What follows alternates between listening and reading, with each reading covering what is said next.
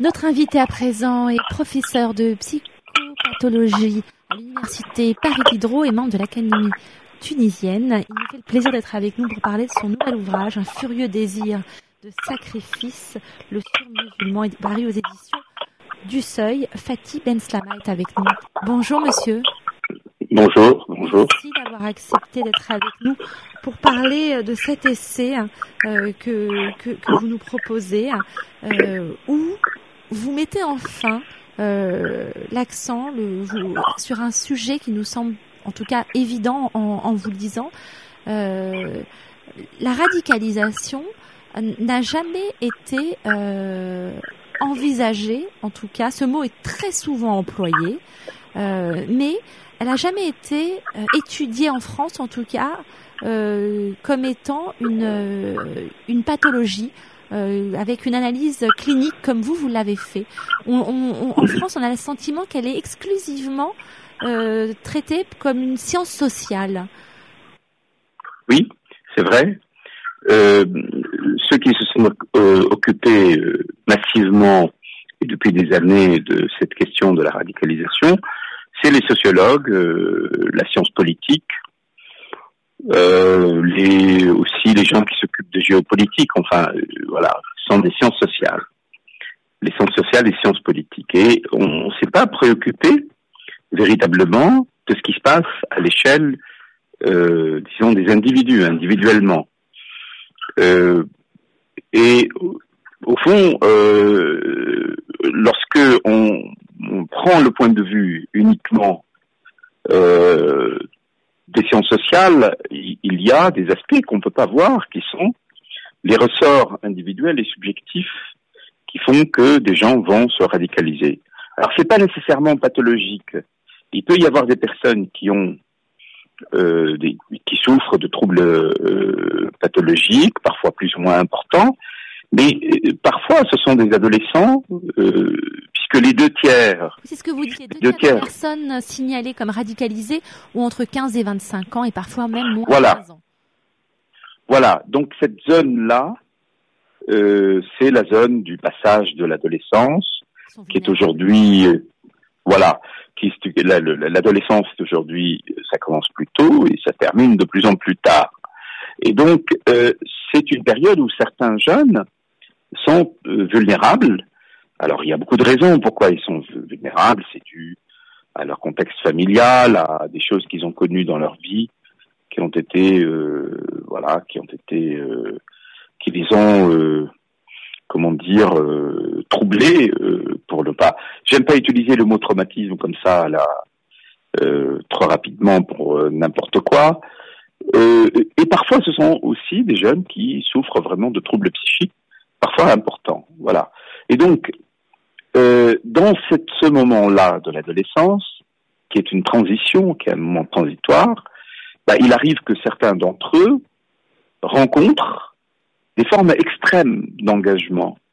Ça peut être des sports extrêmes, ça peut être la toxicomanie, ça peut être euh, voilà euh, quelque chose comme ça qui euh, les amène à prendre des risques. En tout cas, c'est un terreau fertile pour ceux qui recherchent justement à embrigader ces jeunes. Euh, J'ai pas bien entendu ce que vous avez je, dit. Je disais, un, tous ces éléments fait, font que c'est un, un, vrai terreau fertile pour tous ceux qui souhaitent embrigader ces jeunes. Voilà, c'est ça. C'est-à-dire que au fond, quand on regarde bien euh, ce que j'appelle l'offre de radicalisation, c'est-à-dire euh, son idéologie, ce qu'elle propose comme euh, le combat, parfois d'autres formes qui sont qui peuvent être violentes, hein, mais pas seulement. Il n'y a pas que la violence, parce que la radicalisation n'est tous les radicalisés ne sont pas nécessairement violents. Alors oui, cette, offre-là est faite pour ces jeunes finalement. Elle touche les points de vulnérabilité chez ces jeunes-là et les attire donc. Voilà. Une, une autre, une autre question. Euh, Est-ce que lorsque ces jeunes euh, s'emportent, partent, euh, se radicalisent, comme on dit, euh, est-ce que ils retrouvent euh, des. Est-ce que ils ont des failles qui sont comme colmatées avec le discours que euh, que, que, que ces hommes de Daesh, euh, notamment, euh, leur transmettent? Bah, C'est exactement ça. Ah Oui, voilà. C'est ça que j'ai essayé de mettre en, en, en lumière, c'est qu'on s'aperçoit qu'avant que ces jeunes se radicalisent, mais tous ne vont pas nécessairement sur les terrains de guerre, hein, tous ne passent pas à la violence. Euh, eh bien, euh, ce que j'ai vu, moi, dans euh, la consultation que, que j'avais dans la banlieue nord de Paris, voilà, c'est ça, eh bien, ce sont des jeunes qui sont, au départ, euh, qui ne vont pas bien, qui sont un peu dans l'errance, qui, qui sont euh, en situation, dans une difficulté, dans, un moment où ils sont immobilisés dans leur euh, euh, dans leur vie. Et lorsque ils sont angoissés, ils se sentent pas bien. Et lorsque justement ils euh, trouvent, rencontrent les propositions de radicalisation, ben, ce qu'on s'aperçoit, c'est que beaucoup de leurs difficultés sont étouffées. Et finalement, ils se traitent avec ça. Ils ne sont plus en souffrance comme ils l'étaient avant. Il semble comme, c'est comme s'ils avaient trouvé une solution à leur euh, problème. Et donc c'est une forme de sédation au fond de leur angoisse, de leur difficulté. Et euh, ça, c'est un effet que on ne voyait pas jusqu'à là. On, ne voyait pas comment ça peut apporter. Pourquoi quelqu'un qui, euh, voilà, euh, qu'est-ce qui se passe pour que quelqu'un adopte des attitudes, un discours comme celui-là? Eh bien, s'il l'adopte, c'est que ça lui apporte une solution dans sa vie. Il n'est plus déprimé, il se sent très fort, il est puissant, il est capable, voilà, il veut devenir un héros. et donc il y a ce changement euh, extraordinaire que ce produit, euh, qui se produit sur lui et qui le rend moins euh, moins abattu, moins. Il a l'impression d'avoir trouvé son sa voie. Vous voyez, c'est tout ça qui. Le djihadiste déclare tuer par amour. Le slogan d'Al-Zawahiri euh, est le djihad médiatique. C'est la moitié du combat. Euh... Oui.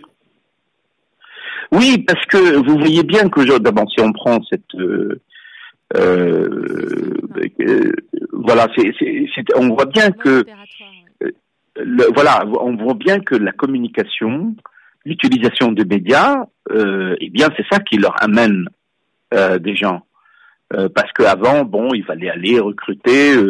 dans la réalité, auprès des mosquées, dans les mosquées, etc. Mais aujourd'hui, ce n'est plus possible. Donc la communication est, est une continuité finalement euh, euh, du, du jihad, oui, parce que ça amène les gens, ça les prépare. Bon. Alors ils disent tuer par amour. Qu'est-ce que ça veut dire cette, cette phrase? Qu'est-ce que ça veut dire cette phrase? Quand ils disent nous aimons la mort comme vous la vie, qu'est-ce que ça veut dire justement? Bon, alors ça, ça veut dire une chose qui est euh, euh, qui est qui réside dans ce fait que lorsque quelqu'un ne craint plus la mort, lorsque il ne n'a plus, ne s'accroche plus à la vie, bah, il se sent très fort. Euh, un jeune m'a dit un jour, euh, euh, moi, je me considère comme mort, rien ne, ne, ne peut plus m'arriver. Alors, vous voyez bien quand quelqu'un il ne craint plus rien. Ça veut dire cliniquement la mort du sujet, justement, là, quand il vous dit ça. Qu'est-ce que ça veut dire? Il ne craint plus rien bah, au-dessus de tout ça voilà, ça veut dire que c'est que euh, avant de, de, de, de s'auto-sacrifier, par exemple, bon, on pense que on se pose la question pourquoi des gens arrivent à s'auto-sacrifier et à, euh, à s'exploser, etc. En fait, avant d'arriver, ils sont déjà morts dans leur esprit. Euh, ils ne ils ne tiennent plus à la vie. Non seulement ils ne tiennent plus à la vie, mais ils sont quasiment ils vivent d'une vie presque de, de, de euh, la, vie n'a plus de, d'importance pour eux, pour eux-mêmes, hein, et ils ne se considèrent à la limite plus comme des vivants. Et donc après, le passage, le saut, il est très très rapide, très facile.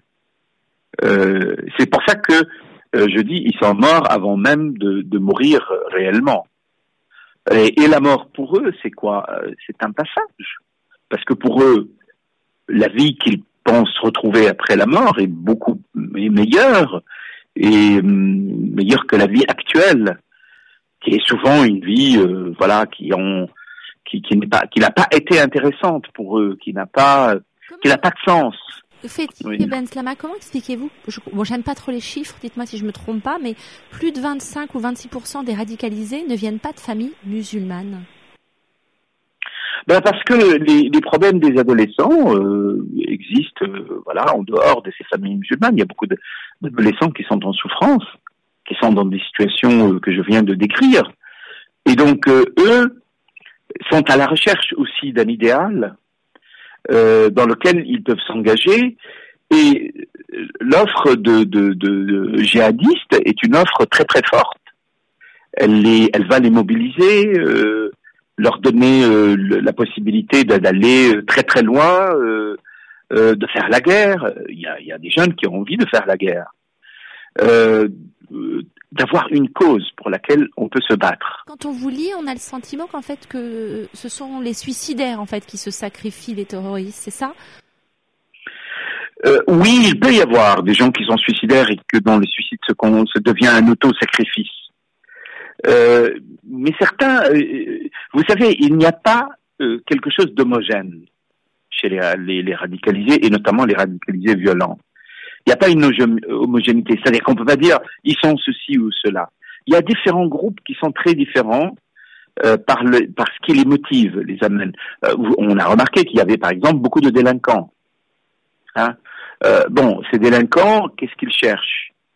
Eh bien, ils cherchent finalement à avoir euh, une sorte de, de loi supérieure qui leur permet de continuer euh, leur délinquance sous le couvert de cette loi ils peuvent tuer en voler parce qu'ils volent hein, aussi, ils prennent les biens des gens euh, au nom de cette loi supérieure, supposée supérieure. Et donc, euh, ils finalement, ils anoblissent, ils, rendent leur pulsion meurtrière ou destructrice, leur, leur pulsion antisociale, parce que les délinquants, c'est ça, ce sont des gens qui sont antisociaux, eh bien, ça les, euh, ça devient quelque chose de légitime, de euh, qui a une valeur en soi. Vous voyez, donc il, ça, ce groupe-là des délinquants euh, qui sont dangereux parce que ils passent à l'acte, ils ils ont l'habitude des formes de de, de, de, de la violence d'une manière générale. Il y a d'autres qui sont justement des gens désespérés de la vie, qui n'ont plus envie de vivre, qui qui ont envie de mourir, et donc euh, eux vont adopter euh, les conduites autosacrificielles, des conduites extrêmes euh, parce qu'ils n'ont plus peur de perdre leur vie. Mais on peut être à la fois délinquant et quelqu'un qui a envie de, de mourir. Ça peut, il peut y avoir les deux, vous voyez. Donc ce sont des catégories très différentes. Il y en a d'autres. Hein. Eh bien justement, euh, je, je, conseille à tous nos auditeurs de, de, vous lire Fatih Ben Slama et de comprendre ce qu'est le surmusulman. Et, et en vous lisant, on comprend aussi qu'il y a eu, euh, euh que vous avez pu observer euh, un, la montée de ce tourment chez certains de n'être pas assez musulmans. et ça, c'est, nous pourrons en parler, si vous le voulez bien, dans, dans, dans une prochaine émission ensemble. D'accord. Un furieux désir de sacrifice, euh, le surmusulman, paru aux éditions du Seuil, euh, un essai que vraiment je conseille très chaleureusement. Euh, je rappelle que vous êtes psychanalyste. Euh, merci Fethi Ben Slama Merci à vous. Merci. J'espère que parce que là c'était assez pointu, donc j'espère que mon analyse était était juste. oui, oui, oui, oui, non. Non, non, vous avez, je crois que vous avez bien lu le, le, le livre et vous avez compris l'enjeu, tous ces enjeux-là. Merci encore et, euh, et vous Merci à vous. Bienvenue euh, euh, sur l'antenne de French Radio London. Merci beaucoup Fatih Ben Slama. Merci. Au revoir. Au revoir.